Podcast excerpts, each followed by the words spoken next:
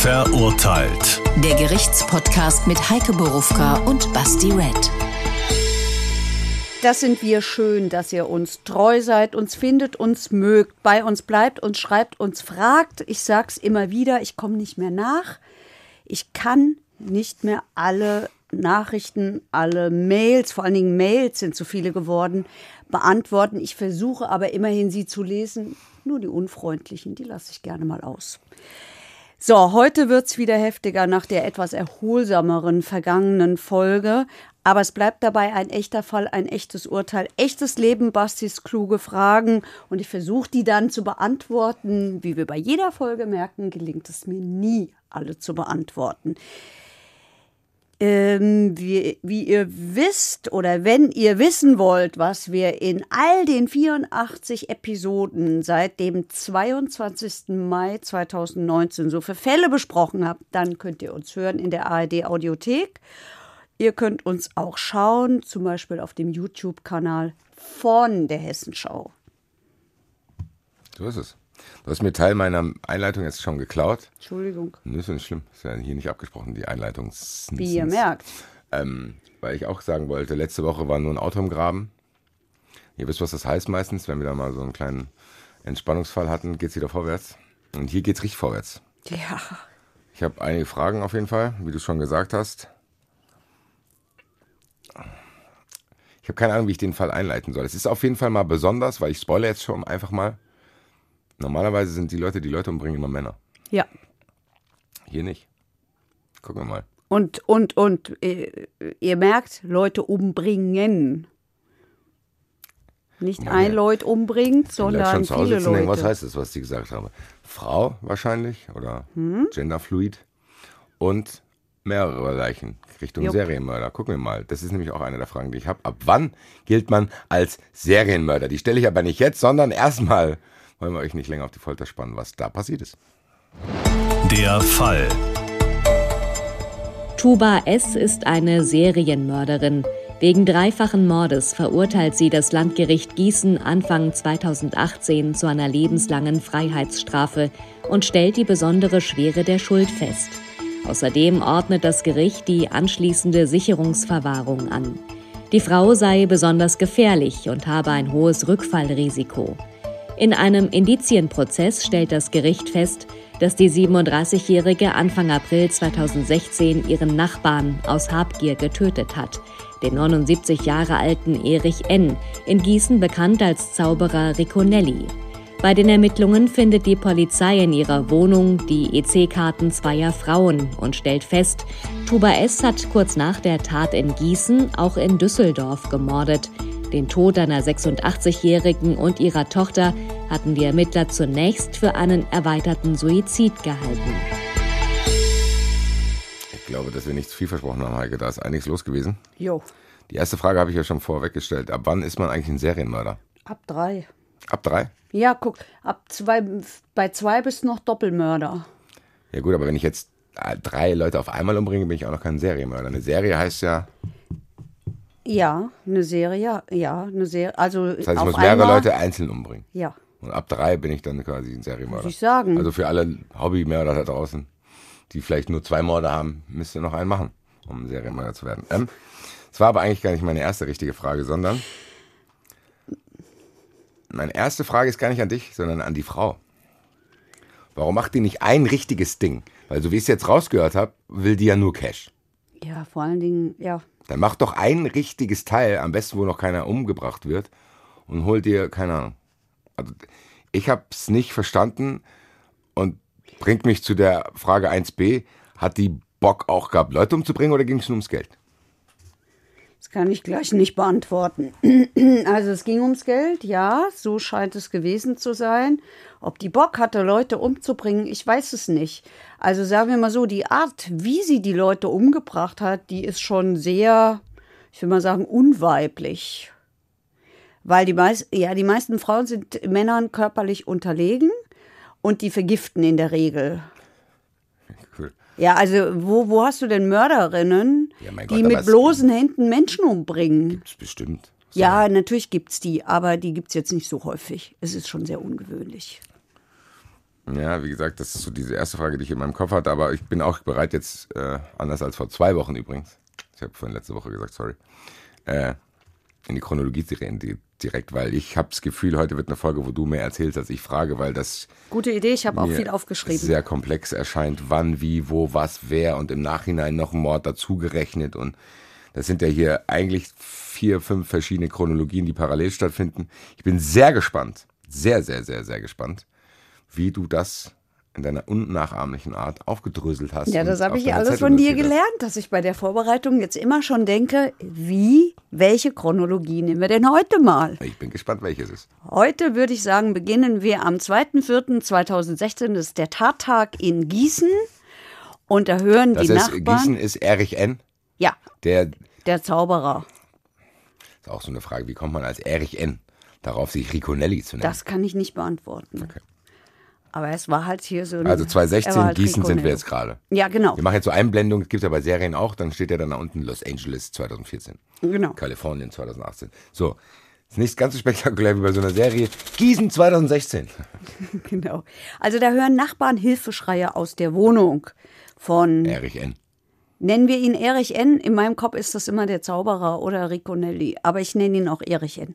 Also Sie hören Lass ihn den Hilfeschreie. Zauberer nennen. Sie hören Hilfeschreie aus der Wohnung dieses Zauberers und denken sich, oh, wird schon nicht sein, ist ja normal in dieser Gegend und machen gerade gar nichts. Bisschen ungünstig. Heißt, normal in dieser Gegend, da wird viel geschrien. Ja, scheinbar. Scheinbar schreien da viele, scheinbar streiten da viele, scheinbar, jedenfalls nach Auffassung dieser Nachbarn. Ich hab, deswegen habe ich es mir aufgeschrieben, weil ich es so empörend Ging fand. es da um die Gegend oder um Riconelli? Also ist, hat Nein, um die Riconelli ein Gegend. bewegtes Die- Leben die haben geführt, dass er ständig Partner angeschrien hat oder so? Nein. Mir scheint, dass dieser Mann eher alleine gelebt hat. Nach allem, was man weiß, hat er viel Zeit am PC verbracht und hat sich da in Chats. Nein, war da in irgendwelchen Chats unterwegs. Also daraus ähm, schließe ich, dass er seine sozialen Kontakte, der Mann war immerhin 79, dass er seine sozialen Kontakte am Ende vor allen Dingen äh, im Online hatte Im Online. Im Online hatte. So, um 17.01 Uhr jedenfalls chattet er zum letzten Mal, dann bricht die Kommunikation ab. 30 Minuten später kriegt er einen Anruf von einer Bekannten. Also er hatte nicht nur Online-Kontakte und er geht nicht ans Telefon. Das ist äh, später deshalb so wichtig, weil man versucht hat zu rekonstruieren, was ist da eigentlich wie passiert. Weil das nächste, was man mitbekommt, ist der Tag danach. Ein Sonntag, der 3. April 2016. Da piepst ein Rauchmelder und äh, die, diesmal machen die Nachbarn mal was. Sie sagen nicht, es ist normal in der Gegend. Nein, sie rufen die Feuerwehr. Und die ist morgens, das ist morgens früh, die ist kurz nach sieben da und äh, geht da rein, sieht in dieser Wohnung alles schwarz verraucht. Als der, als sie die Tür aufmachen, kommt Sauerstoff rein und da fängt es an, in der Küche zu brennen. Sie löschen und dann sehen sie, da liegt ein Toter auf dem Boden. Der nicht verbrannt ist, sondern Genau. offensichtlich sollte da, Der sollte offensichtlich verbrannt sein, ist aber nicht verbrannt. aber die Brandursache waren Spurenbeseitigung. Scheint so zu sein. Okay. Also in der Küche und im Schlafzimmer, nicht aber im Flur dazwischen, war Feuer. Also sagt die Feuerwehr, da ist an zwei Stellen Feuer gelegt worden, weil sonst hätte sie dieses Feuer, hm, wäre ja von einer Stelle zur anderen gewandert.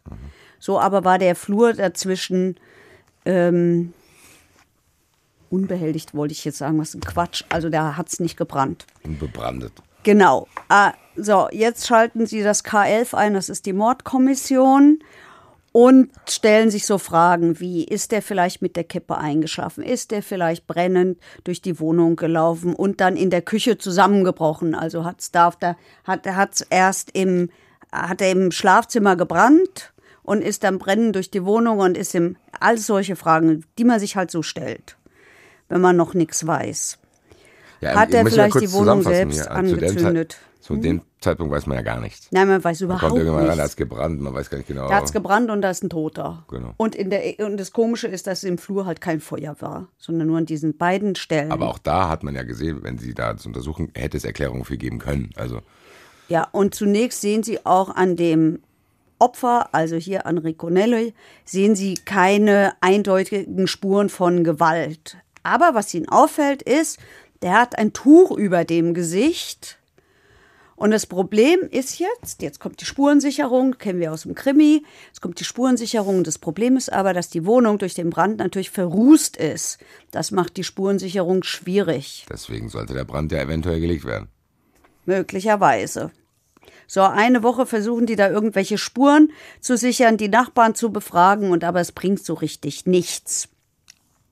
Sie stellen fest, dass eine Schreibtischschublade aufgebrochen ist, dass eine Holzkiste umgekippt ist. Sie finden auch in dieser Holzkiste zwei Haare, aber an den Haaren sind keine Wurzeln, also bringt auch nichts.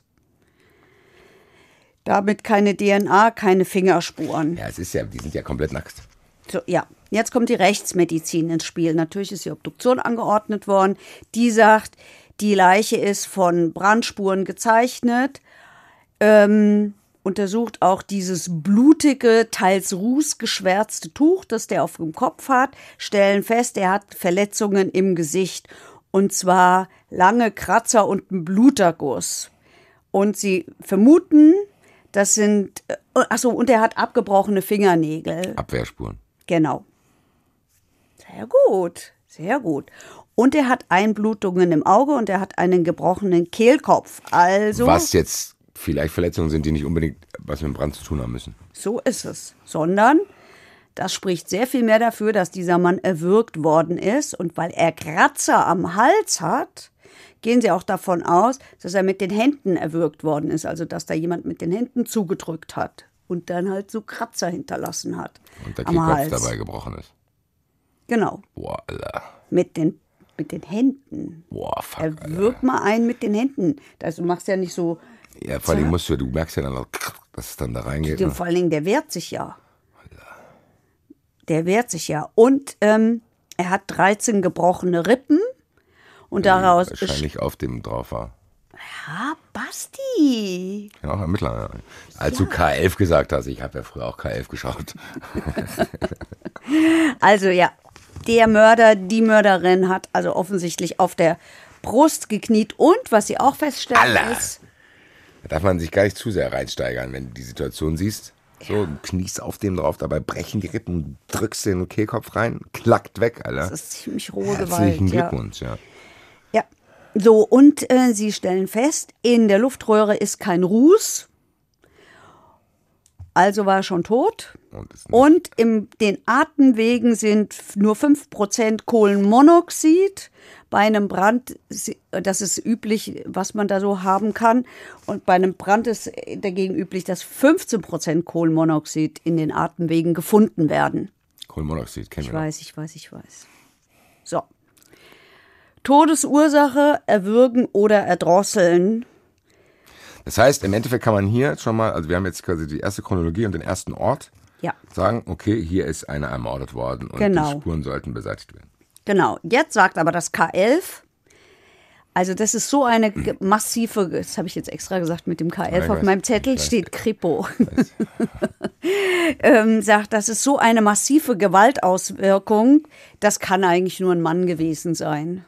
Okay, das heißt, die schließen, Also sie, sie, sie, sie nehmen jedenfalls, sie gehen von einem männlichen Täter aus und nicht von einer Frau.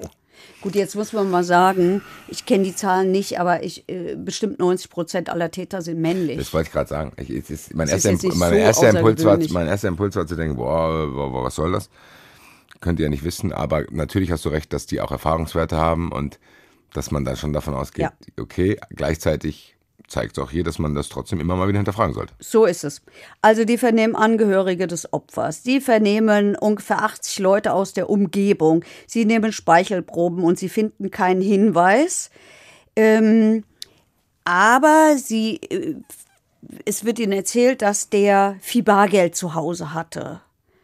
Also fangen sie an, in der Vergangenheit zu suchen. Wer hat in dem Haus gewohnt? Wer hatte mit dem Kontakt etc. Kannst du mir ganz kurz sagen, in welchem Zeitraum wir hier gerade sind? Weil das klingt alles sehr aufwendig.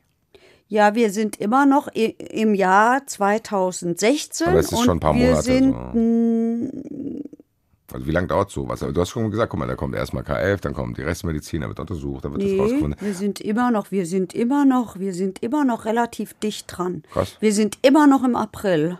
Krass, aber das ist dann schon krass, weil ähm, 80 Leute befragen, diese ganzen Ja, Sachen, das ist schon die gute waren Arbeit. fleißig. Gute, fleißige Die Arbeit. waren fleißig. Da gab es auch andere Fälle hier schon, wo da müssen wir nochmal hier bei den Kunstdings da mit diesem Anwalt, den Johnny, da müssen wir, das wird drei Jahre dauern, bis wir da weiterkommen. Also Respekt an das zuständige Keil. Ja, ich glaube, da spielt tatsächlich auch eine Rolle, dass es ein Mord ist. Und es ist ja so, ähm, wenn du nicht in den ersten 48 Stunden irgendwas gefunden hast, wird schwierig. Deswegen heißt meine Lieblingsserie aus Amerika, wo es um True Crime Fälle geht, 48 Hours. Guck. Guck, ohne die geguckt zu haben, habe ich es gewusst. So, also, jetzt haben sie geguckt, wer hat denn da im Haus gewohnt. Und so kommen sie auf Tuba S. Tuba S. wohnt in Aachen. Ähm, und äh, die hat tatsächlich, die ist ein Dreivierteljahr vor dieser Tat weggezogen aus diesem Haus. Krass aber, dass die auf die kommen, weil du hast schon gesagt, es gibt parallel wahrscheinlich, wenn die verdächtig ist, auch 80 andere Verdächtige. So ist es. Jeder, der da, mal, theoretisch, wenn du in dem Haus gewohnt hättest, Frau Borowka, hier, die kenne ich aus dem Fernsehen, wer weiß, was die da mit zu tun hat. Aber jetzt wäre es gekommen, weil ich hätte vermutlich dem äh, Zauberer Ricconelli nicht einfach Kohle gestohlen. Das hat aber Tuba S gemacht. Weiß man woher? Die hat ihm 3000, ja, der hat ja viel Bargeld im Haus, Ja, ja, aber weiß man, also du sagst, sie hat den Bargeld geschoben, woher weiß man das? sage ich dir. Die hat 2014 hat sie ihm 3000 Euro gestohlen und der hat sie angezeigt.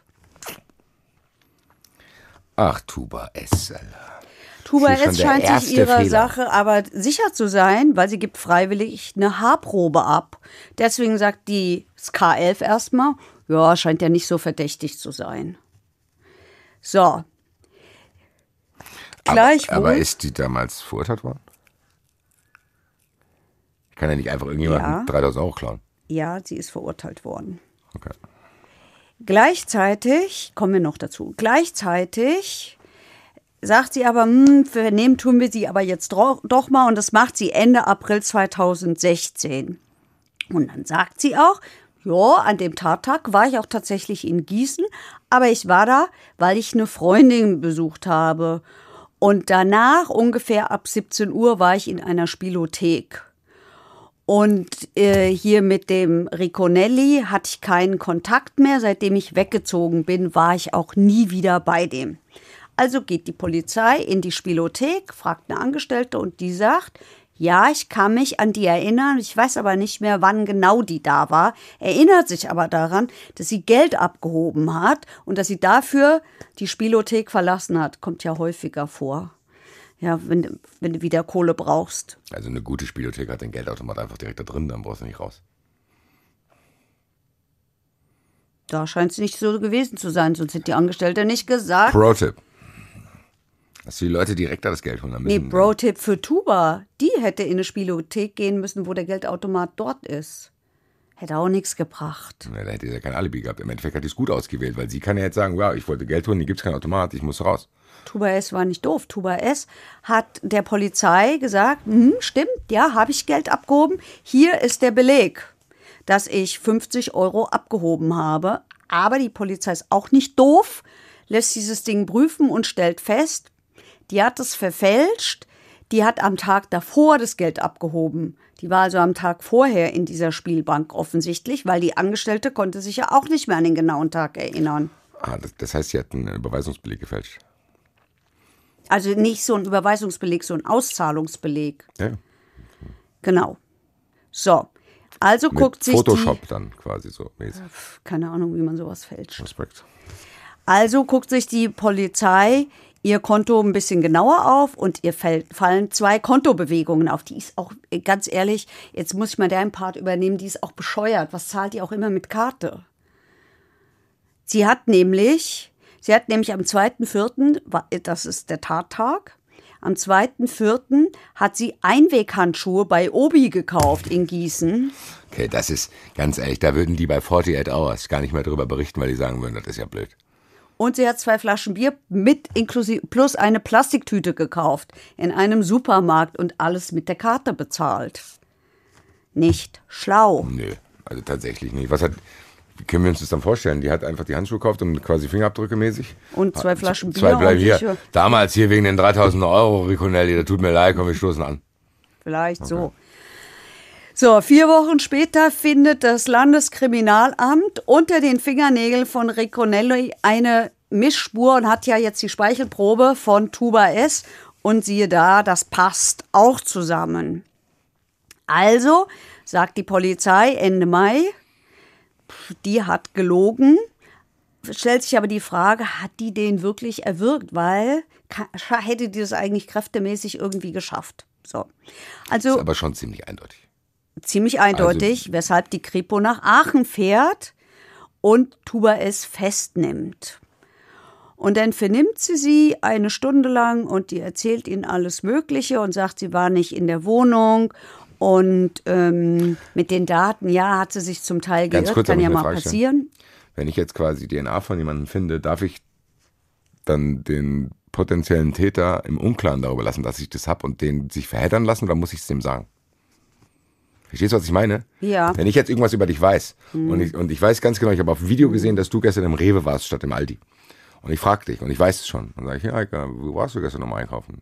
So, und weißt du, was ich meine? Also ich behaupte ja, dass sie das dürfen. Dürfen die dann Ich behaupte ja, Okay. dass sie das dürfen. Aber ich finde das ja sowieso immer sehr grenzwertig, was die dürfen und was nicht. Also, weil wir haben ja in diesem Fall mit dem ähm, Polizeivizepräsidenten und der angedrohten, angedrohten Folter ähm, gelernt, dass die Polizei zu Recht die Menschen, den Menschen, egal was sie getan haben, sowas nicht androhen dürfen. Also du darfst Du darfst Druck ausüben, aber das eben nicht. Und ich stelle mir ehrlich gesagt immer die Frage, und ich kann sie nicht richtig beantworten, wo ist da eigentlich die Grenze? An welcher Stelle ist da Schluss? Ich werde es dir beantworten können, Heike. Bitte. Kommt immer drauf an. Was? Ach so. Ach, stimmt ja. So, also die hat jedenfalls gesagt, mit der Tötung hat sie nichts zu tun. Die Polizei hat gesagt, glauben wir dir nicht. Die Staatsanwaltschaft hat auch gesagt, glauben wir dir nicht und hat Nachbefehl wegen Raubmordes beantragt. So, jetzt sitzt die im Knast und in Aachen durchsuchen derweil Ermittler ihre Wohnung. Und dort finden sie in der Kommode in einer Taschentuchverpackung zwei EC-Karten, haben wir ja schon gehört, der Sparkasse Düsseldorf mit den Namen zweier Frauen. Jetzt machen wir ein neues, eine neue Chronologie und einen neuen Ort auf. Ja, Wie heißen die Frauen, damit ich das nur schon mal notieren kann? Ich habe hier so eine Tateinheit, Chronologieeinheit, weiß man das? das weiß man, aber ich nicht. Wollen wir die irgendwie nennen? Sind das zwei Frauen? Also Sie sind Mutter und Tochter. Bei mir heißen die Mutter und dann Tochter. nennen wir sie doch Mutter und Tochter. Aus Aachen. Mutter und Tochter aus Düsseldorf. Nicht aus Aachen, aus Ja, Düsseldorf. ist doch, ich schreibe jetzt nur Mutter und weiß, Ja, man, ja. weiß man ungefähr, wie alt die war. Ja, man, man man weiß es sogar ganz genau. Die Mutter war 86, die Tochter 58. Schreibe ich hier, guck mal, ich schreibe jetzt so hier in Klammern dazu. Jetzt habe ich hier einen neuen Habe Blog. ich, steht es bei mir aber auch. Ja, guck mal hier. Dann kann, So ich, auch. kann ich jetzt hier unten drunter, nämlich die neuen. Da wurden jetzt, der erste Hint hier ist, es wurden zwei EC-Karten bei einer potenziellen Raubmörderin gefunden, was natürlich dann die ein oder andere rote Flagge wehen lässt. So war es auch da. Mutter und Tochter sind nämlich am 7. Mai 2016, jetzt überlegt ihr, am 28. Aber- April ist die vernommen worden. Spätestens da weiß die, spätestens da weiß die, ich bin im Fokus der Ermittler. Und am 7. Mai werden diese Frauen umgebracht. Das ist schon dreist. Also dreist. Das Okay, ist, das heißt, ich, das hätte ich mich nicht dreist. gedacht. Ich hätte nicht gedacht, dass das so ist. Ich hätte gedacht, wie soll ich sagen? Also ich habe jetzt gedacht, dass das mit Mutter und Tochter im Nachhinein rauskommt. Dass das schon lange vorbei ist und die die jetzt zuordnen Ja. können. Das heißt, die hat das nach Riconelli gemacht. Ja. Kam dann da noch irgendwas nachträglich raus oder kommt dir gar nichts nachträglich raus? Weil äh, jetzt bin ich, ich höre weiter zu, ich bin verwirrt. Also, die sind am 7. Mai 2016 tot in ihrer Wohnung gefunden worden. Die Polizei in Düsseldorf sagt aus unerklärlichen Gründen, ach, scheint ein erweiterter Suizid zu sein. Obwohl die Rechtsmedizin und die Angehörigen den Hinweise auf ein Verbrechen liefern. Also die Tochter zum Beispiel hatte ein blaues Auge und hatte Abwehrverletzungen. Und die Rechtsmedizin hat schon die Vermutung geäußert, kann sein, dass die erwürgt worden sind. Es waren EC-Karten weg, es war Schmuck von der Mutter weg. Die Angehörigen, äh, also und da ist so ein Abschiedsbrief gefunden worden, so ein Zettel. Und ähm, die Angehörigen haben gesagt, das passt nicht, das ist kein Abschiedsbrief, das hat da jemand hingelegt. Und trotzdem gehen die von diesem erweiterten Suizid weiter aus, weil sie sagen, keine Einbruchspuren, nichts durchwühlt worden, also kann es nur so gewesen sein. Und was mittlerweile wohl oder sagt die Polizei Düsseldorf üblich ist, ist, dass selbst wenn man von einem erweiterten Suizid ausgeht, dass parallel immer auch eine Mordermittlung läuft, um, zu, um das wenigstens auszuschließen. Ja, äh, ehrlich gesagt hatte ich den Eindruck auch, als du schon angefangen hast zu erzählen, dass das ziemlich merkwürdig ist. Äh, wir hören uns mal den Anwalt der beiden Opfer an, der ähnliche Ausführungen, glaube ich, zu dieser Polizeiarbeit hat. Die Schlampereien und Nachlässigkeiten hätten ja dort ganz leicht dazu geführt, dass eine hochgefährliche Angeklagte mit diesen Dingen ungestraft davongekommen wäre. Die beiden Töchter hatten sich beklagt, wie die Düsseldorfer Polizei mit ihnen umgegangen wäre. Das ist aber ja das Resultat dessen, dass die Düsseldorfer Polizei davon ausging, es wäre ein Suizid gewesen, ein erweiterter Suizid gewesen und entsprechend nervten die dann irgendwann und so haben sie sie dann auch behandelt. Ziemlich merkwürdig, muss ich sagen. Ähm, wenn wir hier von Töchtern die ganze Zeit reden, von wem die Töchter? Sind es die Enkelinnen oder? Das sind die Töchter von der 86-Jährigen. Also die Schwestern von der 58-Jährigen. Ja, und da gab es auch noch einen Bruder, ja, scheint eine große Familie gewesen zu sein. Ich, ich, kann, mal schon, ich kann mal schon vorwegnehmen. Also tatsächlich hat die Polizei Düsseldorf im Prozess gesagt, ja, war ein Fehler und hat sich sogar entschuldigt dafür. Immerhin. Was bei der Polizei nicht selbstverständlich ist. So ist es. So, wollen wir zurückgehen? Ich habe eigentlich eine Frage, ich weiß nicht, ob ich sie stellen soll. Woher kamen die beiden? Welche? Die äh, ermordete Mutter und Tochter? Die kamen aus Düsseldorf und waren jedenfalls äußerlich etwas besser begütert. Hatten die eine internationale Geschichte? Nicht, dass ich wüsste. Okay. Nee, ich habe nur gedacht, weil, Warum? weil das so klang, die Polizei, ach, das wollen wir nicht aufklären, so lassen Sie mich in Ruhe. So. Nein, nein, nein, nein. hatte Also keinerlei- nee, das keinerlei nein, nein, nein, nein, nein. Ich glaube, das waren äh, Biodeutsche. Okay. Also das sah mir sehr danach aus. Sie waren also Ist ja erleichternd. der Sohn, der vor Gericht war, ist ein blonder Mann. Ist ja auch, im Endeffekt war das einfach nur ein Impulsgedanke, Ja, ja. Ich habe Nee, ja auch mit mir gerungen, das zu äußern, regt euch nicht auf. Spart euch die E-Mail, schreibt die E-Mail an einen Gewinnspieler, könnt ihr sogar noch was gewinnen vielleicht. Also von daher chillt. Nein, nein. Wirkte nur echt merkwürdig. Also es wirkte so, Es dass ja die auch dann auch noch genervt sind. Weißt du, ich verliere zwei Menschen. So, Hm. ich verliere meine Schwester und meine Mutter. Und dann sag ich, boah, nerven Sie mich jetzt, ich habe sich umgebracht, werden Sie aber wissen, wir. Weiß nicht, ob das so sensibel ist, wenn ich dann das Gefühl habe, ich, Ja. ich nerv die Polizei, Ja.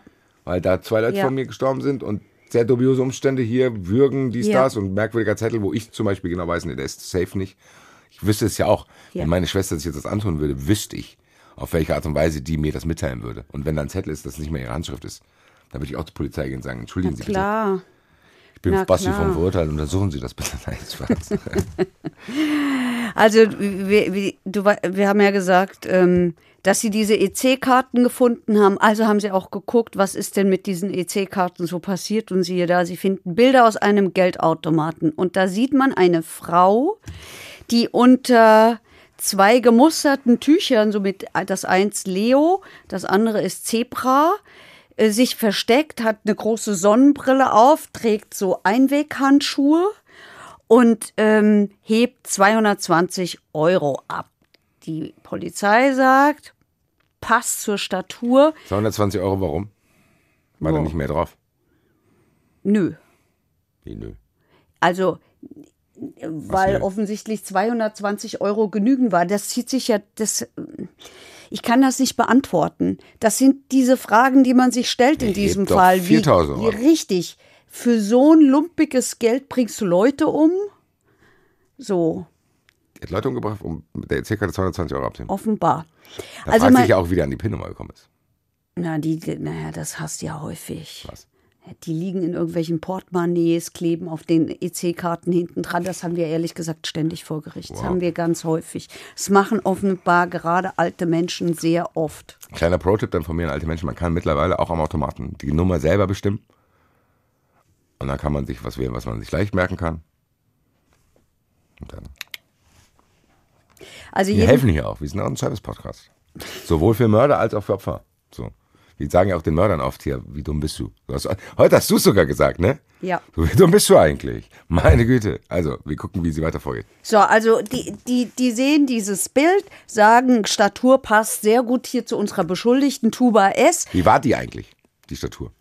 Kräftig und eher klein, Aber schon- aber vor allen Dingen so stämmig. Also so eine stämmige Person. So eine ja. Person, die einen Kehlkopf zerdrücken kann. ja, muss ja so sein. Okay.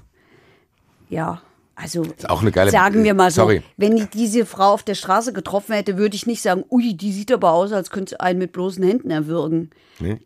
Nein, also das, aber vielleicht auch, weil ich mir solche Gedanken in der Regel nicht mache, wenn mir Menschen auf der Straße begegnen.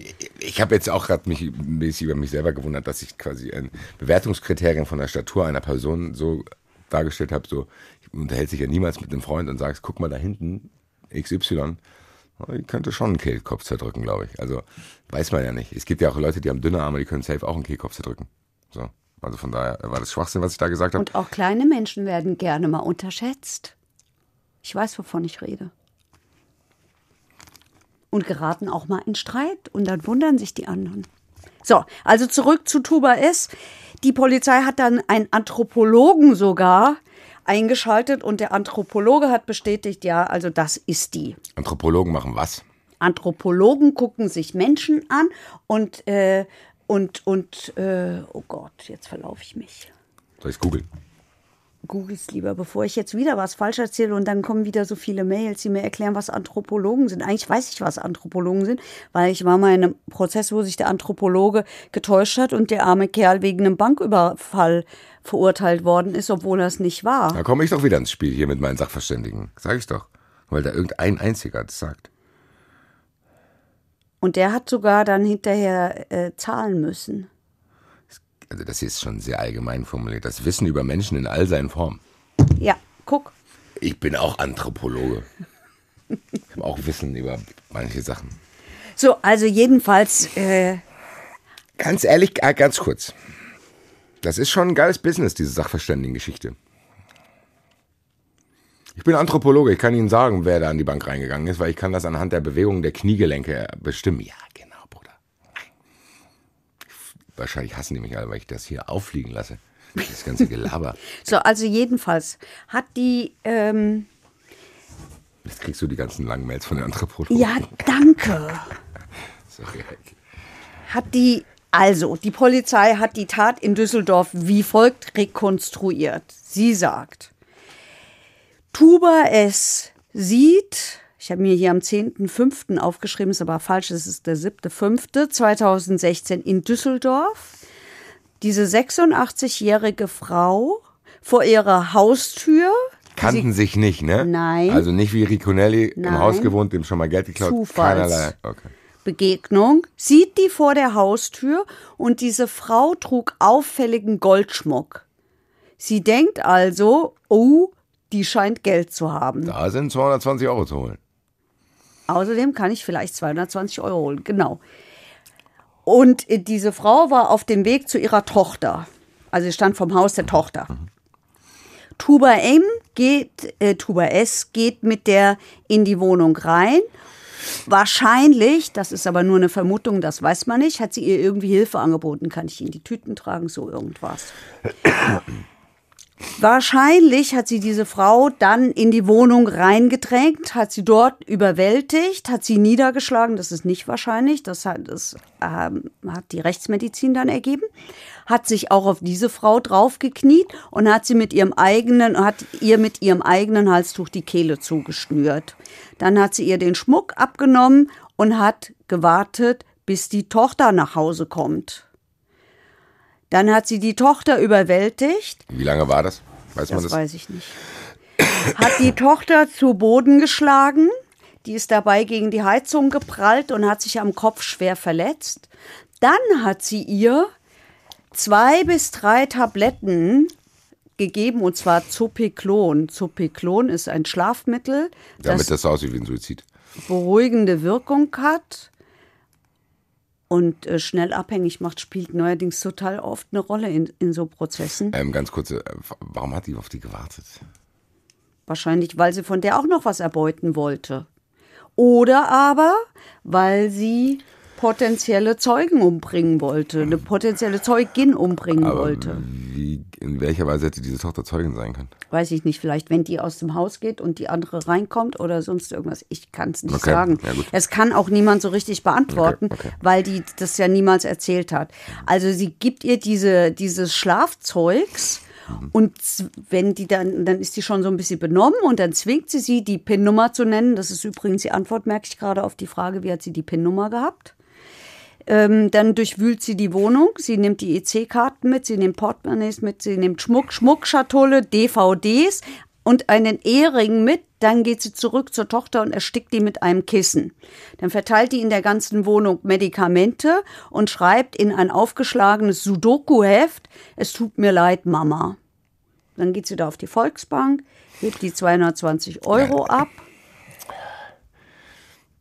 Es tut mir leid, Mama, damit es so aussieht, als hätte die Tochter die Mutter umgebracht und, und dann sich sich selbst getötet. mit den Schlafmitteln. Mhm. Ist nicht wirklich zu Ende gedacht. Es ist überhaupt nicht zu Ende gedacht, weil dann hätte sie ihr ein bisschen mehr als zwei bis drei geben müssen. Nee, und dann geht, wer geht Von zwei bis drei Schlaftabletten stirbst du ja nicht. Nee, und wer geht denn auch mit der, wenn man gestorben ist, mit der Bankkarte dann noch? Aber jetzt mal ganz ehrlich, hätte die, wäre nicht diese Riconelli-Nummer gekommen, hätten die äh, Staatsanwaltschaft und die Polizei Gießen nicht so akribisch Ja, ermittelt, sorry, aber das liegt nicht an der Schlauheit dieser Dame, Nein. sondern an der Schlampigkeit der Düsseldorf. aber dann wäre die damit durchgekommen. Jo, aber das liegt nicht daran, dass er es geschickt gemacht hat. Nein, natürlich nicht. So. So. also sie hat jedenfalls das, das Geld abgehoben und dann hat sie versucht, in Aachen, in Berlin und in Düsseldorf den Schmuck zu versetzen. Weil sie unbedingt Geld brauchte. So. Für was eigentlich? So, weiß man, gibt's Ja, die war völlig überschuldet, die hatte keine Kohle. Vielleicht können wir nochmal gesondert gleich zu ihr kommen, wenn Ja, beim Prozess da sind geht. wir gleich, da sind wir gleich. Also, dann, sie sagt, äh, sie hat ja ausgesagt, sie hat dann ausgesagt, ja, sie hat sich mit einer Freundin in Düsseldorf getroffen, analog zu, ich habe mich mit einer Freundin in Gießen getroffen. Ja, viele Freunde. Es gab Streit, dann ist meine Freundin in den Urlaub gefahren und ich bin alleine in Düsseldorf zurückgeblieben. So. Das gab- ist auch ist- was ziemlich ist- dämlich. Was ist das für eine Aussage? Ja. Ja, ich war hier mit meinen Kumpels unterwegs gewesen, da waren wir hier in Köln und haben uns geschritten, da ist er einfach in Urlaub geflogen. Genau. Klar, was, man so macht, wenn man Genau. sich streitet. Aber jetzt sagt die Polizei, ey, aber Raubmord, dasselbe wie du, mit so wenig Beute. Aber Kann äh, das wirklich Die Frage so ist, war das sein? dann wirklich, ich meine, ich habe mich über die C-Karte lustig gemacht, aber was, der Schmuck, was für ein Val- Value hatte das? Das weiß ich nicht. Okay. Das weiß ich nicht. Also was sie dann gefunden haben, ist, sind 72 Anfragen bei diversen Banken, wo sie um Geld, wo sie versucht hat, äh, Geld zu bekommen. Sie haben gesehen, ihre Konten sind extrem überzogen und sie hat bei ihren Freundinnen, die hatte einen Haufen Freundinnen, hat sie um Geld gebettelt. 72 Anfragen, welcher Art? Nach Krediten und so ein Zeugs. Ah, okay, unabhängig von den zwei EC-Karten. Ja, ja. Und offensichtlich hat sie keine bekommen. Die hat ja keine Bonität gehabt. Ich, auf meiner Chronologie würde ich jetzt mal vorschlagen, jetzt machen wir es mal wie die Polizei, die haben sich dann den Lebenslauf von ihr mal ein bisschen angeguckt. Gerne. Also, die ist durchs Abitur geflogen. Die hat dann aber die Fachhochschulreife gemacht, hat in Gießen Medizintechnik studiert, litt unter Schlafstörungen, deswegen hat sie dieses Schlafmittel gehabt. Hat dieses Studium nach acht Jahren ergebnislos oder jedenfalls ohne Abschluss ähm, aufgegeben, hat sich dann zur Krankenschwester ausbilden lassen wollen. Ja, das ist auch eine lange Zeit, um die Erkenntnis zu gewinnen, da habe ich keinen Bock drauf. Ja, da kenne ich aber viele. Ich habe aber viele, äh, die sehr lange studieren, um dann festzustellen, das ist es nicht. Oder so wie ich, die sehr lange studieren, weil sie Journalistin werden wollen und alle sagen, da musst du aber studiert haben. Du willst eigentlich gar nicht studieren. Zack, kriegst du ein Volontariat, so wie ich, und dann denkst du dir, lass doch mal das Studieren sein. Das ist, glaube ich, allgemein momentan ein guter Hinweis. Dass nicht nur, nicht alle Abi und Uni, so. Wir brauchen auch Leute, die Sachen bauen. Ja. Oder wie ich gerne sage, wenn du was wirklich willst, dann tu was für.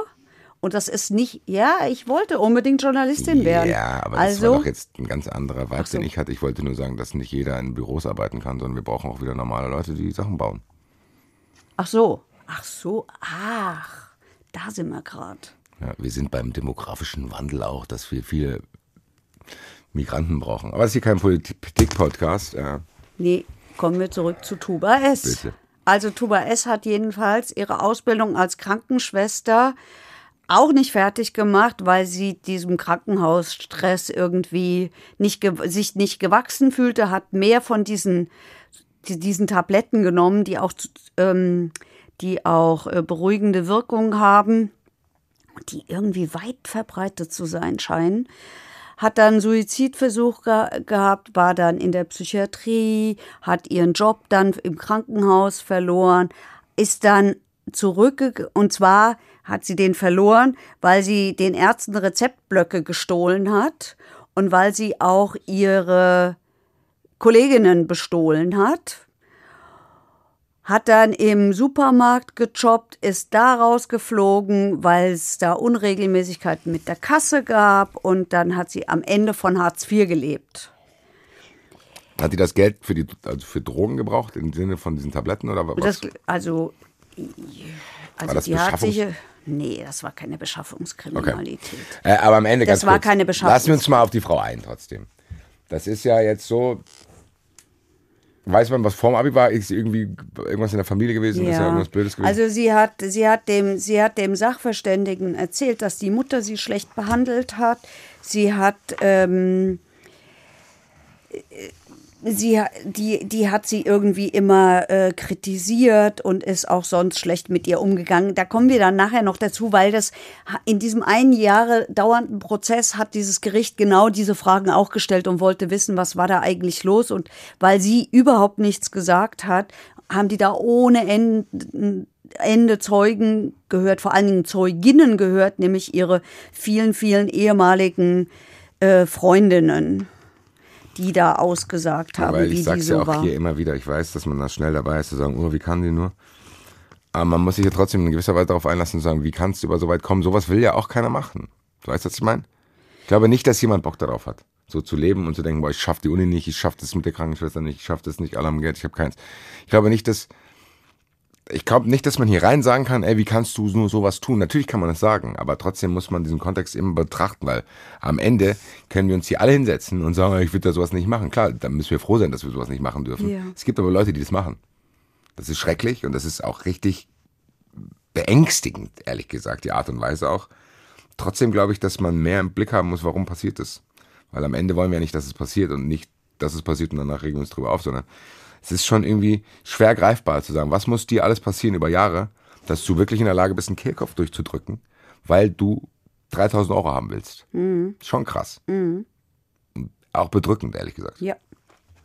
Also sie ist zweimal verurteilt worden. Im Jahr 2014, jeweils vom Amtsgericht Gießen, wegen Diebstahls. Und ähm, das war eben im Krankenhaus, da hat sie den Patienten und den Mitarbeitenden äh, in der Klinik Geld gestohlen, Medikamente sind verschwunden. Dann ist sie nach der Kündigung, hat sie sich als Ärztin verkleidet, ist weiter da auf Diebestour durch die Klinik gegangen. Und äh, später hat sie zum Sachverständigen gesagt, das war die Rache für die eine Woche Psychiatrie nach diesem Suizidversuch. Die war ja eine Woche in der Psychiatrie, haben wir vorhin gesagt. Nach diesem Suizidversuch, erinnerst dich? Ich will Ja, egal. Also sie, sie war eine Woche in der Psychiatrie und äh, das sei ihre Rache dafür gewesen. Warum man dann im Krankenhaus andere Patienten bestiehlt, kann ich nicht beantworten. Was So. mir hier im Kopf bleiben wird, ist auf jeden Fall, dass sie sich als Arzt verkleidet hat und dann da weiter rumgelaufen ist. Mhm. Ah, Grüße, ich bin hier Arzt, zeigen Sie mal Ihr Portemonnaie.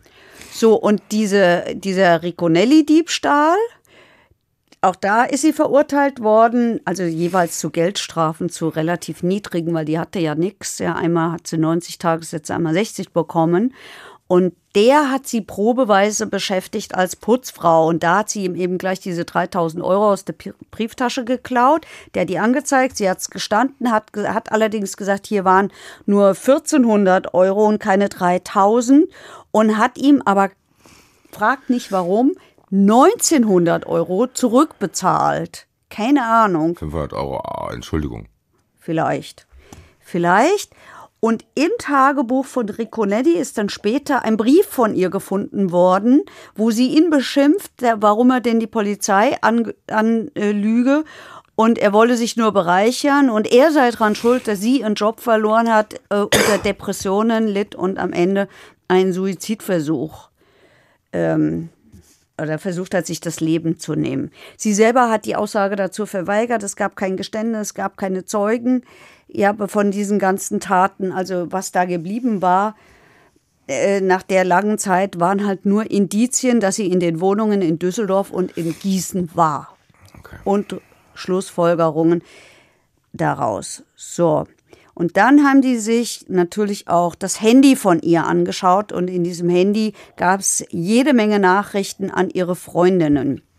Nämlich zwei Tage, drei Tage nach der Tat in Gießen schreibt sie so Sachen wie es ist wichtig, ich muss mit jemandem reden, steht dann später aufgelöst vor der Tür von einer Freundin und, ähm, und sagt, ich brauche dringend 500 bis 600 Euro, glaub mir, ich weiß nicht, wen ich noch fragen kann. Also lauter solche verzweifelten Versuche, irgendwie an Geld zu kommen. Und, ähm, und sagt aber auch so seltsame Sachen in der Sprachnachricht, wie ich bin kurz davor zur Polizei zu gehen und zu sagen, nee, hier nehmt mich fest, ich habe ihn umgebracht. Also das ist ja irgendwie so eine seltsame Art von Geständnis in, in Sprachnachrichten, also irgendwie seltsame Dinge. Das heißt, die war nicht so eiskalt, wie man es ihr vielleicht unterstellen konnte. Also danach klingt das mir nicht so. Auch nicht, äh, auch nicht, was so diese Freundinnen in diesem Prozess so über die gesagt haben. Also immerhin war die in der Lage, Beziehungen zu führen. Also das hat sie schon hinbekommen. Naja, und dann wie üblich, ne, hat es dann den IT-Sachverständigen gegeben, der dann das Handy angeguckt hat und nach den ähm, nach diesen ganzen Daten geguckt hat und festgestellt hat, ja, also wo die überall war. Und äh, sie war eben immer in der Nähe dieser Tatorte. Ich glaube ehrlich gesagt, dass wir auch gar nicht hier großartig rumlabern müssen, ob die das war oder nicht. Ich glaube, das ist schon ziemlich. Also das Gericht hat sich viel Mühe gegeben. Wie gesagt, Mehr, das hat ein Jahr lang darüber verhandelt. Das will ich auch nicht in Abrede stellen. Aber wir haben ja jetzt hier anderes Wissen als das Gericht damals, sondern wir haben das ja zusammengetragen bekommen. Ich finde schon nach allem, was du bis jetzt gesagt hast, ist es nicht so, dass ich hier große Zweifel habe, ob das so passiert ist.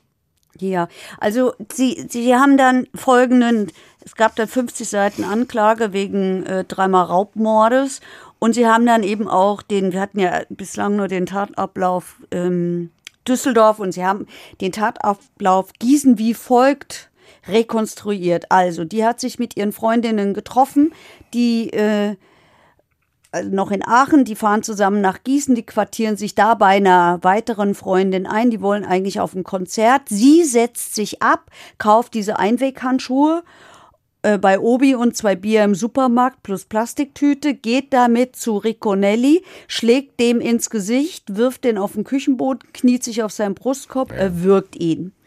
Dann durchsucht sie die Wohnung, dann nimmt sie Schlüssel und Laptop, vermutlich auch Bargeld, weiß man nicht ja, genau, ist nichts gefunden schon, ne? worden geht zu ihrer Freundin, isst mit der zu Abend, geht dann, was ein Entdeckungsrisiko, geht dann nachts zurück in diese Wohnung, stapelt da irgendwelche Windelpakete unter Bett, äh, verteilt äh, Benzin auf der Matratze auf dem Boden und im Regal, legt dem ein Tuch, hier ist ein mit Terpentin getränktes Handtuch auf den Kopf, das ist dieses Tuch, was da auf dem Kopf gefunden worden ist, montiert auch ein paar Rauchmelder ab, offenbar nicht alle, und legt diesen Brand, geht morgens früh zurück in die Wohnung, legt sich ins Bett und schläft. In der Wohnung von Riconelli? Nein, von der Freundin, so, okay. wo die sich da einquartiert haben. Ja, also jetzt sind wir dann beim Prozess. Ein Jahr lang Indizienprozess, riesiges Interesse, waren unglaublich viele Leute weil? da. Ach na ja, weil Riconelli, weil. Das Riconelli, war der sehr bekannt? In Gießen war der schon bekannt. Okay. Aber auch, es ist halt, das hast du ja nicht so häufig, eine Frau und eine Serienmörderin, die wegen drei Raubmorden. Ganz kurz, die ist keine Serienmörderin.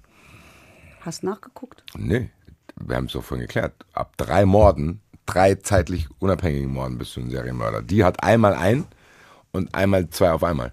Zählt nicht. Ich denke nochmal über den Begriff der Serienmörderin nach. Für mich ist sie keine. Für die Staatsanwaltschaft war sie eine.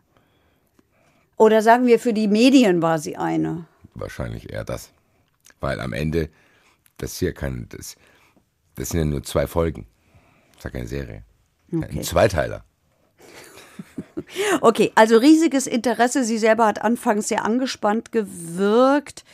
Ähm, hat am ersten Hauptverhandlungstag noch ein bisschen gelächelt, vor allen Dingen, als sie ihre Eltern, die immer da waren, in der, äh, im Zuschauerraum gesehen hat. Die haben geweint, die haben immer Blickkontakt mit ihr gehalten. Und im Laufe dieses ein, dieses Jahres ist dann auch das Lächeln weniger geworden und sie hat eher so teilnahmslos und reglos gewirkt, aber regungslos gewirkt. Aber das ist halt immer schwierig zu sagen, wenn jemand gar nichts sagt. Der sitzt halt dann da. Ja, so, was soll er denn auch machen? Muss ich dann da eigentlich trotzdem sein? Wenn ich jetzt sage, Ja. ich mache keine Angaben, Ja. dann hocken die mich da trotzdem hin. Ja. Ja. Schon. Du, wenn du versuchst, deinen Prozess platzen zu lassen, indem du mutwillig äh, irgendwas machst, das hatten wir bei den Terroristenprozessen in den 70er Jahren so. Aber jetzt, das ist eine allgemeine Frage, trotzdem stelle ich die auch, wenn wir heute eigentlich gar keine Zeit mehr haben dafür. Ist mir egal. Warum muss ich denn dann da sein? Ich sage ja zu denen, hört mal zu, ich sag dazu nichts. Weil das. Verhandelt ihr das mal und dann am Ende sagt ihr mir Bescheid, was da rauskommt?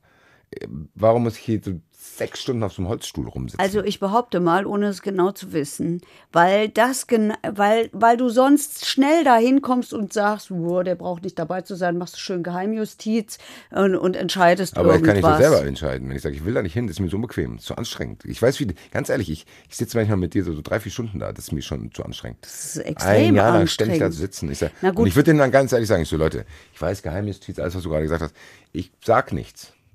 Meldet euch bei mir, wenn ihr hier fertig das ausbaldowert habt und lasst mich Ruhe. Du weißt doch nicht, ob du, wenn du irgendeine Zeugin, einen Zeugen, was auch immer hörst, vielleicht ein Opfer, was das in dir auslöst, ob du dann vielleicht doch was sagen willst. Also du wärst nicht der Erste, der sich im Laufe eines Prozesses dazu entscheidet, was zu sagen. Der Tommy-Erpresser war übrigens so einer. Der mit den Tauben, mit der Taube Charlie. Der hat auf einmal geredet. Und wie der geredet hat. ja, ja, ich frage es trotzdem nachher im Zuschauerraum unseren Experten auch nochmal. Okay. Also, Ich habe ja keine Zeit. wir haben keine Zeit und wir haben so viele Zeugen und ich habe jetzt nur ein paar ausgesucht, die da ausgesagt haben. Also wir haben auf der einen Seite den Stiefsohn von Ricconelli, den er mit 16 kennengelernt hat. Da war Ricconelli Geschäftsführer einer Bar, ich zitiere mit Animierdamen. Ähm, Jetzt zwei, wissen wir auch, warum Riconelli in Gießen bekannt war. Die zwei Zau- hatten wohl Zauberer, ein- ne? Nix Zauberer. Doch, der war schon auch ja, ein aber auf Zauberer. andere Weise vielleicht. Ja, vielleicht hat er auch noch mehr Sachen gemacht. Das kommt ja im Leben manchmal vor. Ähm, und der hat, äh, der hat, der, der hat erzählt, dass der immer damit geprahlt habe, wie viel Geld er hat und dass er Geld im Safe und in den Schränken hat und so weiter und so fort. Der sprach von 30.000 Euro. Nach seinem Tod sind 10.000 Euro gefunden worden. Also ein bisschen was war schon da. Dann waren, äh, war die ehemalige Lebensgefährtin der Angeklagten da, die sich relativ kurz davor, nämlich an Silvester, die Tat war im April, äh, von ihr getrennt hat, weil sie gesagt hat, boah, ich habe es einfach nicht mehr geschafft, nicht nur mein Leben auf die Reihe zu bringen, sondern der ihr es auch noch mit. Das ist mir zu viel geworden, deswegen haben sie sich getrennt. Die hätten aber ein gutes Verhältnis gehabt. Sie hat sie als schlafmittelsüchtig bezeichnet, hat auch von diesem Suizidversuch erzählt und ähm, war auch dabei, als die in dieser Tatnacht die Freunde besucht haben, hat erzählt, dass sie relativ normal war. Sie selber sei dann nach Frankfurt auf diese Party gefahren, auf die die eigentlich alle gehen wollten. Und als sie gegen vier war die? zurückgekehrt sei, die Party, weiß nicht, weiß nur in Frankfurt. Ähm, als sie selber gegen vier zurückgekehrt sei, habe Tuba S. noch vor dem Fernseher gesessen und sei dann ganz normal ins Bett gegangen. Schon krass aber auch. Ja. Es ist, ich kann es immer noch nicht greifen. So. Ei- Einerseits so, so dieses, ich sag mal, semi-professionelle Vorgehen im Sinne von, ah, ich will es schon vertuschen. Gleichzeitig ist es aber auch amateurhaft. Gleichzeitig wirkt die sehr angespannt und geht sie nicht gut, hockt dann aber irgendwie vom Fernseher. Also so wirklich stimmig ist das Gesamtbild nicht so. Also die, Ja. hier gilt, glaube ich, das, was wir oft sagen, man muss hier auch Widersprüche aushalten. Ich könnte dir jetzt anbieten, was der psychiatrische Sachverständige gesagt hat, Ich bin sehr gespannt. Meine. der eine große Rolle in diesem Prozess logischerweise Wie immer die gespielt hat. Sachverständigen. weil es da auch um die Frage ging, muss diese Frau in die Sicherungsverwahrung, ja oder nein? Also der hat gesagt, sie habe ihm erzählt, mit 13 sei sie, jetzt kommen wir zu der Frage, zu dieser ursprünglich, was hat die in der Familie erlebt? In der, mit 13 sei sie vom Freund, einem, einem Freund der Familie missbraucht worden. Sie habe ein schlechtes Verhältnis zu ihrer Mutter gehabt. Ähm, die Mutter war erst 17, als sie sie bekommen habe. Die sei sehr streng, sehr autoritär, sehr fordernd gewesen. Sie selber sei das Vaterkind gewesen. Die Mutter habe ihre Homosexualität nicht akzeptiert. Ähm, sie hat mit 16 dieser Mutter einen Brief über die den Missbrauch, der ihr widerfahren ist, geschrieben. Daraufhin hätte die Mutter sehr gereizt reagiert und dann, wie gesagt, als sie sich mit 20 geoutet hat als Lesbe, habe die Mutter sie dann komplett abgelehnt. Der Gutachter hat sie beschrieben als eine Psychopathin, für die es typisch sei, dass sie die Schuld für das eigene Scheitern immer bei anderen suche, die einen ziellosen Lebenswandel habe, die sehr manipulativ sei, das hat er aus den vielen Zeugenaussagen, vor allen Dingen der Frauen, geschlossen, die völlig empathielos sei und dadurch auch besonders gefährlich. Und er sagt, das wäre schon ein extremes Ausmaß der Taten. In kürzester Zeit habe die sich von der Diebin zur, ich sage es jetzt, wie er es gesagt hat, zur Serienmörderin gesteigert. Ähm, und hat, das hast du ja auch schon gesagt, äh, zwei Zufallsopfer und einen alten Bekannten. Und deswegen hat der Gutachter gesagt, deswegen sei die gefährlich für die Allgemeinheit, ähm, weil die halt keinen Unterschied macht, ob es die Leute kennt oder ob sie die Leute nicht kennt. Und er hat gesagt, äh, die sei nicht schlafmittelsüchtig. Ja, sie missbrauche Schlafmittel, aber sucht sei dann doch noch mal was anderes und sie sei voll schuldfähig. Kriminologisch betrachtet ist ein Serienmörder ein Mörder, der mindestens dreimal in verschiedenen Situationen getötet hat. Der Begriff wurde in den USA in den 1970er Jahren geprägt. Die Kann man Amis wieder. Nee, aber hier kann man drüber diskutieren.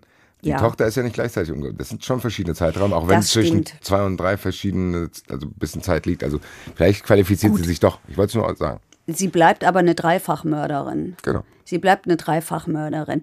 Also die Staatsanwaltschaft hat in ihrem Plädoyer, das habe ich jetzt nur noch mir ganz kurz aufgeschrieben, weil wir haben ja eigentlich alles erzählt, wir müssen es nochmal wiederholen, lebenslang besondere Schwere der Schuld und die Sicherungsverwahrung beantragt. Der Verteidiger hat gesagt, Freispruch, alle Vorwürfe sind konstruiert, es gibt überhaupt keinen Nachweis. Und wie wir ganz am Anfang gehört haben, hat das Gericht das gemacht, was auch die Staatsanwaltschaft gefordert hat, nämlich hat die absolute Höchststrafe verhängt. Mehr geht nicht. Speaking of Staatsanwaltschaft. absolut außergewöhnlich, dass bei Mordermittlungen, ähm, insbesondere wenn es um Raubmorde geht, eine Frau als Täterin ermittelt werden kann. Ähm, das erscheint mir bislang einzigartig. Ähm, Sicherungsverwahrung wurde deshalb äh, hier angeordnet, weil die Kammer die Angeklagte in Einklang mit der Staatsanwaltschaft als besonders gefährlich einschätzt, also ein hohes äh, Rückfallrisiko in Bezug auf ähm, schwere Straftaten sieht. Wir haben es immerhin hier mit äh, drei Morden zu tun, äh, denen jeweils eine sogenannte Indizienlage zugrunde liegt. Und es geht ja hier in so einem Prozess um sehr, sehr viel, nämlich um die Anordnung einer lebenslangen Freiheitsstrafe. Und da muss man die Beweisaufnahme sehr akribisch durchführen und eine Vielzahl von Zeugen hören und auch Sachverständige. Und Sicherungsverwahrung für Frauen kommt so gut wie nicht vor. Lass uns nochmal darüber sprechen, weil es wird ja auch immer wieder in unseren Mails und Kommentaren immer wieder, immer, immer, immer wieder angesprochen. Warum ist die hier jetzt gewählt worden? Weil die der sagen, die macht keinen Unterschied zwischen Bekannten und Nicht-Bekannten, das macht die aus finanziellem Druck und so weiter und so weiter. Ja, und weil die gesagt haben, die ist so gefährlich. Also es ist ja so, bei der lebenslangen Freiheitsstrafe, die heißt zwar lebenslange Freiheitsstrafe, die kann theoretisch auch lebenslang sein, aber das Bundesverfassungsgericht hat mal gesagt, jeder muss zumindest die theoretische Chance haben, wieder auf freien Fuß zu kommen. Und ähm, weil die Idee bei uns ja ist, wir resozialisieren die Menschen, wir machen sie wieder zu guten Menschen und dann können wir die auch wieder auf die Gesellschaft loslassen. Und hier sagt der Sachverständige, sagt die Staatsanwaltschaft am Ende auch das Gericht, nee, bei der, die ist so gefährlich, das kriegen wir so nicht hin. Und deswegen hängen wir noch die Sicherungsverwahrung dran. Die das Ganze einfach nur schwerer macht. Das heißt ja nicht, dass sie nicht jemand rauskommen kann. Richtig, weil auch die Sicherungsverwahrung immer wieder geprüft wird. Es ist im Auch Endeffekt einfach nur so. dieses Plus X, was Herr Drescher oft gesagt hat, dass da quasi einfach mehr Die Hürden plus sind. X ist die besondere Schwere. Und das ist jetzt hier was? Also wie komme ich hier raus? Ja, muss ja nur irgendwie noch theoretisch. Also du, du hast. Das heißt, Sicherungsverwahrung heißt im Volksmund eigentlich für immer. Das heißt, ich komme da gar nicht Eigentlich raus. heißt es für immer. Ja. Krass, das, ich habe eigentlich gedacht, aber das ist ja eigentlich, Eigentlich ja heißt es für immer, aber gleichzeitig ist es schon auch in der Sicherungsverwahrung so, dass du immer wieder gucken musst, ist derjenige wirklich noch Na, gefährlich? eben, so. Weil die Das Sicherungsverwahrung. heißt, hier sind einfach nur die Hürden höher. na, wohl noch viel höher. Weil die Sicherungsverwahrung hängt sich ja an die, an die Strafe dran. Die Sicherungsverwahrung hast du ja, wenn die Strafe verbüßt ist. Das heißt, im Endeffekt ist das, das X sind hier unsere lebenslänglich. Das Y ist quasi die besondere Schwere, falls da noch irgendwas dazukommt. Nee, das X ist die besondere Schwere und das Y ist die Sicherungsverwahrung. Es gibt ja erstmal, die Variablen können wir benennen, wie wir wollen in der Gleichung. Du hast lebenslang. Ich sage X. X ist lebenslang. So, Sind weil- 15 Jahre. Nein, So. lebenslang ist lebenslang, aber nach 15 Jahren wird zum ersten Mal geguckt, kann ich den wieder rauslassen und den Rest auf Bewährung aussetzen. Das heißt, das ist das X. 15 Jahre. Nein. Warum? 15 Heike, wir, wir sind hier die Professoren der Gleichen. Du kannst auch K sagen. Wir Okay. bestimmen das jetzt selber. Okay, dann müssen wir bis Z gehen. Dann ist es das Es gibt X. 26 Buchstaben, das werden wir schaffen. X sind 15 Jahre. Boah, ist ein bisschen streng ist er heute mit mir. Mathe, bei Mathe lasse ich nicht mit mir diskutieren. Y ist, Die der, besondere Schwere. da kommt dann zu den 15 noch irgendwas drauf, von 1 bis, keine Ahnung. Was auch immer, und das wird bestimmt nach den ersten Jahren im Knast. Ungefähr so schätzungsweise so nach sieben, acht Jahren. Das heißt, wenn ich mich gut verhalte, kriege ich 16 Jahre. Ja? Und wenn ich mich scheiße verhalte, sagen die, du bleibst hier 22. Na, was heißt Gutverhalte? Wenn die, wenn die Strafvollstreckungskammer, die das bestimmt, wenn die sagt, ja, der arbeitet an sich, nennst du das Gutverhalten? Ich weiß nicht. Ich bin ein Idealist und denke, ja, super, genau das ist das, was wir, was, was unser Interesse sein muss. Ich- Dass das jemand hab im Knast an sich gesagt, gut verhalten. arbeitet. Was hast du denn gedacht? Ja, unter mit Gutverhalten? Gutverhalten verstehe ich immer, ja, dann mache ich mal einen auf freundlich und dann wische ich auch immer schön meinen Tisch ab nach dem Frühstück und so. Ja, Officer, gucken Sie mal, hier, wie Ja. meine Zelle ist aufgeräumt. Ja, Da genau. Sie, da können Sie so. mich schon mal nach das 16 verstehe Jahren hier rauslassen. Gutverhalten. Das nein, ist, nein. wenn die Mama das Taschengeld erhöhen soll. Ich meinte gut verhalten. Dass du dich vorbildlich in dem Rahmen fällst, den du forderst, zu sagen, ich arbeite an mir, ich reflektiere mich, ich gestehe die Tat ein, bla bla bla bla bla. Wenn ich es nicht mache, kriege ich vielleicht 22. Ja. So. Wenn ich jetzt, dann komme ich aber nach 22 Jahren trotzdem raus. Auch wenn ich mich da scheiße verhalten habe und quasi meine besondere Schwere der Schuld, die setze ich dann zusätzlich noch ab, bin trotzdem raus. wenn nach 22 Jahren, weil du hast ja lebenslang bekommen, wenn nach 22 Jahren zwei Gutachter sagen, jo, den kannst du rauslassen. Das heißt, wir haben bei, bei lebenslänglich plus besondere Schwere der Schuld sowieso schon auch nochmal eine Prüfung. So. Immer. Jetzt kommt das Z. Sagen, wir, ich habe diese 22 Jahre abgesessen und ich habe Sicherungsverwahrung. Was muss ich denn dann machen? Wie lange ist denn dieses Z? Wird das festgelegt oder ist das Z Nein, das Z zu, ist immer? unendlich. Das Z, also hier Z gleich unendlich. ja, Und wie kann ich jetzt aber auflösen, dass das nicht mehr unendlich ist? Indem du auch da immer wieder geprüft wird. aber die Prüfung muss ja anders sein als wie bei der besonderen Schwere der Schuld. Ansonsten ist ja völlig das glaube ich nicht. Aber ist doch mal, das ist ja dann egal. Ich sage ja. Bingo. Das behaupte ich auch. Ich behaupte, bei einem lebenslang brauchst du das gar nicht. Die besondere Schwere vielleicht schon, Die weil dann ja. das, das Y dazukommt. Ja. Aber das Z ist ja völlig vage. Ja, das behaupte ich auch. Wobei es jetzt so ist.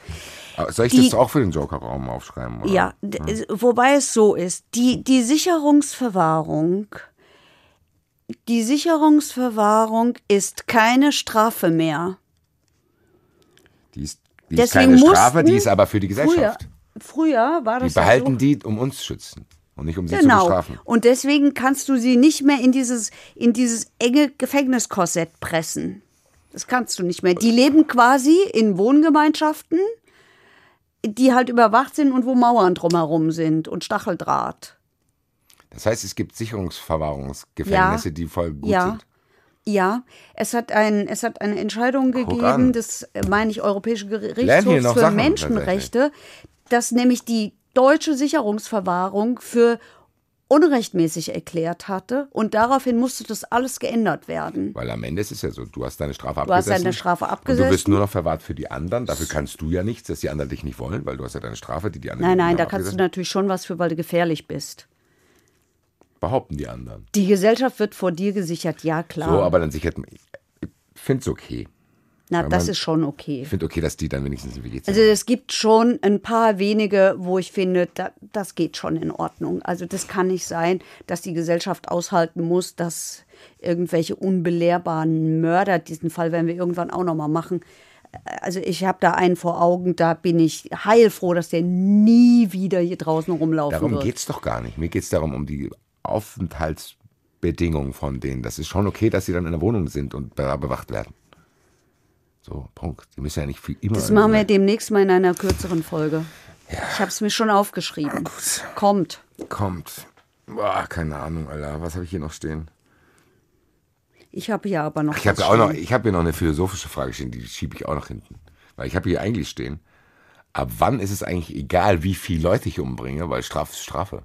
Weil am Ende, selbst sagen wir mal, die hätte das, was wir hier bei den zwei, bis also einen Mord und den Doppelmord, wenn die das 60 Mal gemacht hätte, Dann wäre immer lebenslang, mehr als lebenslang geht ja nicht. genau, meine ich.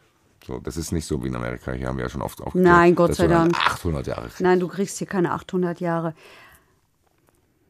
Nee, also am Ende. Ja, ich finde es trotzdem eine spannende Sache, weil am Ende sitzt du quasi, guck mal, da sitzen zwei Leute, die kriegen dieselbe Strafe. Original die gleiche Strafe. Die eine hat drei Leute umgebracht, der andere 47. Dann sagt er, um was du für eine Strafe kriegt er die gleiche wie du. Welchen Sachverständigen hast? Ja, ja, den kenne ich. So, ist schon hart. Das heißt, theoretisch gesehen könnte die da sitzen, die aus finanziellem Druck und vielleicht irgendwie psychopathischer Persönlichkeit Leute umgebracht hat wegen Geld, neben Anders Breivik sitzen, der komplett andere Mindsets hat.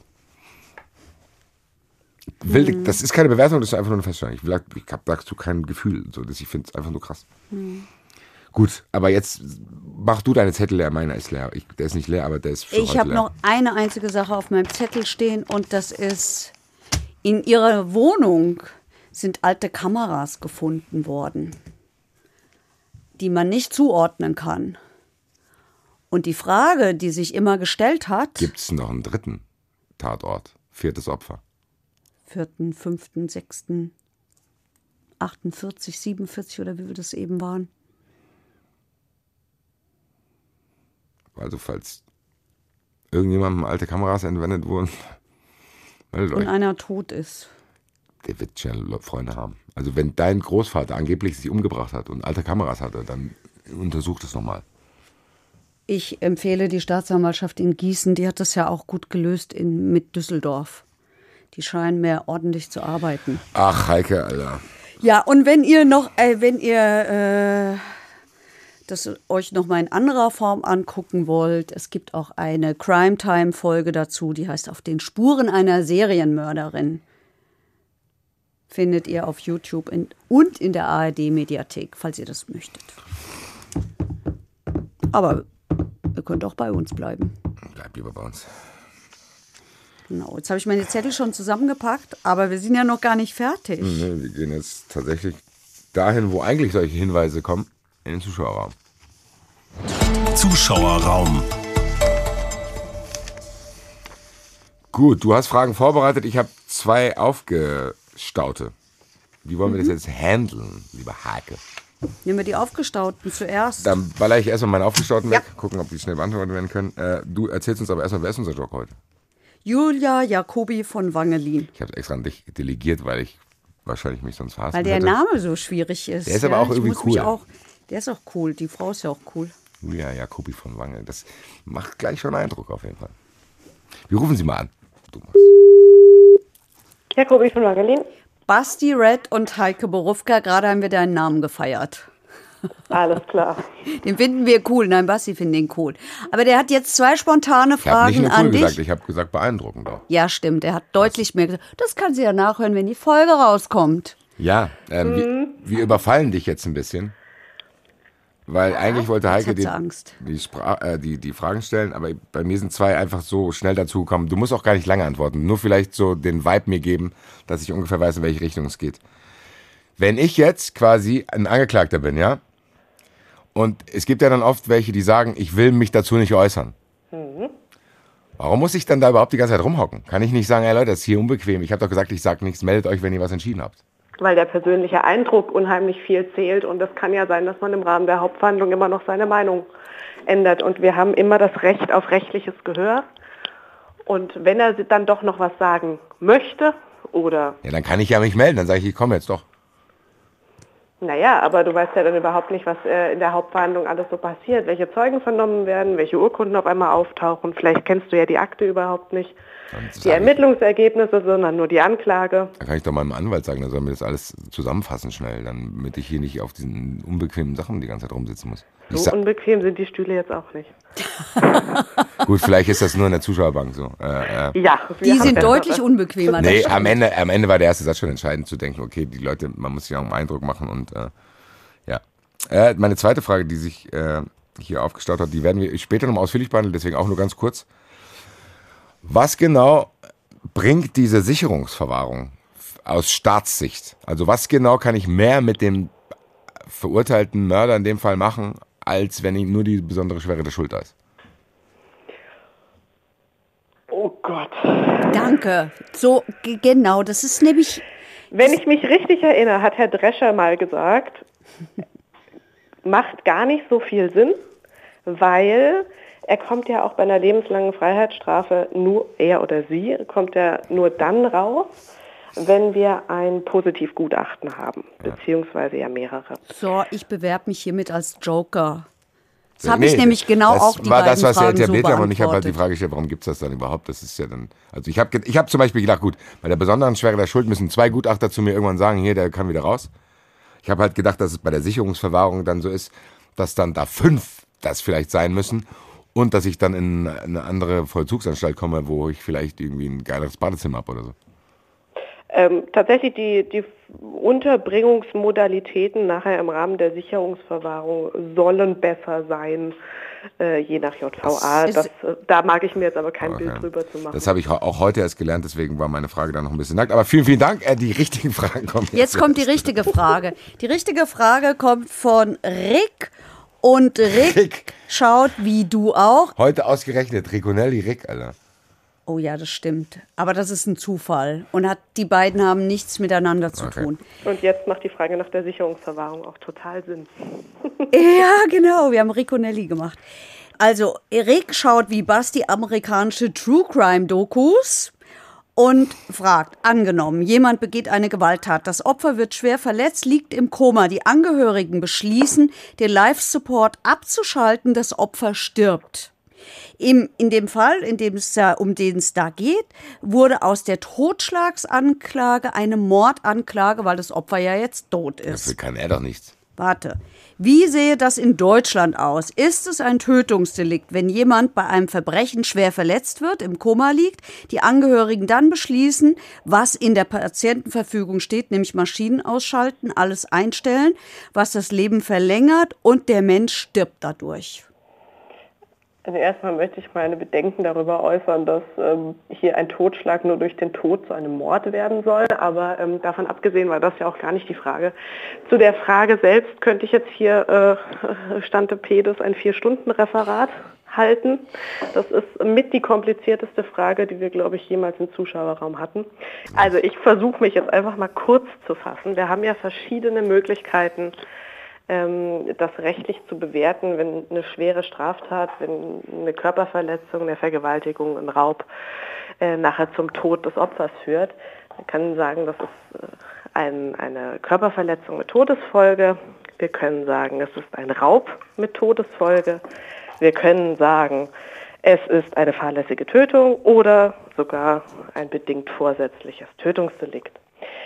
Die Abgrenzung zwischen Fahrlässigkeit und bedingtem Vorsatz haben wir jetzt ja schon zur Genüge durchgekaut.